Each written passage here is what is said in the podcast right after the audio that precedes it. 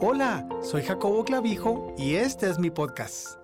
El rey Saúl era más alto de los hombros para arriba que cualquier otro hombre en Israel. En todas las apariencias externas, Saúl parecía ser un gran rey, pero internamente era controlado por muchos temores. Cuando los filisteos vinieron en contra del pueblo de Israel y que la gente comenzó a huir, Saúl invadió el área de jurisdicción del sacerdote y personalmente ofreció un holocausto a Dios en vez de esperar la llegada de Samuel. Esta acción descalificó a su descendencia para jamás volver a ocupar el trono sobre Israel. Después también Saúl desobedeció obedeció el mandamiento de Dios de destruir completamente la nación de Amalek, dando una excusa. Tuve temor al pueblo. Por causa de esta desobediencia, Dios rechazó a Saúl como rey. Jonatán es una analogía de nuestro intelecto humano, debido a que está conectado con nuestra vieja naturaleza pecaminosa. No se le puede permitir reinar en nuestras vidas. Jonatán tenía grandes cualidades para el liderazgo, tenía valor y había logrado grandes cosas. Nuestro intelecto humano es lo mismo. Jonatán amaba a David y sabía que era la voluntad de Dios que reinara sobre Israel en su lugar. Cuando Saúl se enteró del amor y lealtad que tenía Jonatán a David, también trató de matar a Jonatán. De esta misma manera, nuestra vieja naturaleza se opone a que nuestro intelecto se rinda a la autoridad correcta. Este conflicto se describe en Romanos 7, 22 al 25, porque según el hombre interior me deleito en la ley de Dios, pero veo otra ley en mis miembros que se revela contra la ley de mi mente y que me lleva cautivo a la ley del pecado que está en mis miembros. Miserable de mí, ¿quién me librará de este cuerpo de muerte? Gracias doy a Dios por Jesucristo nuestro Señor. Así que yo mismo, con la mente sirvo la ley de Dios, mas con la carne a la ley del pecado. Es significativo comprender que David no podía reinar en el trono de Israel hasta que ambos, Saúl y Jonatán, murieran. Aún después de la muerte de Saúl y Jonatán, fue necesario para la nación de Israel escoger a David como su rey, y después de que David fue ungido como rey, hubo conflictos entre la casa de Saúl y la casa de David. Conforme transcurrió el tiempo, sin embargo, la casa de David se fue fortaleciendo más y más, mientras que la casa de Saúl más y más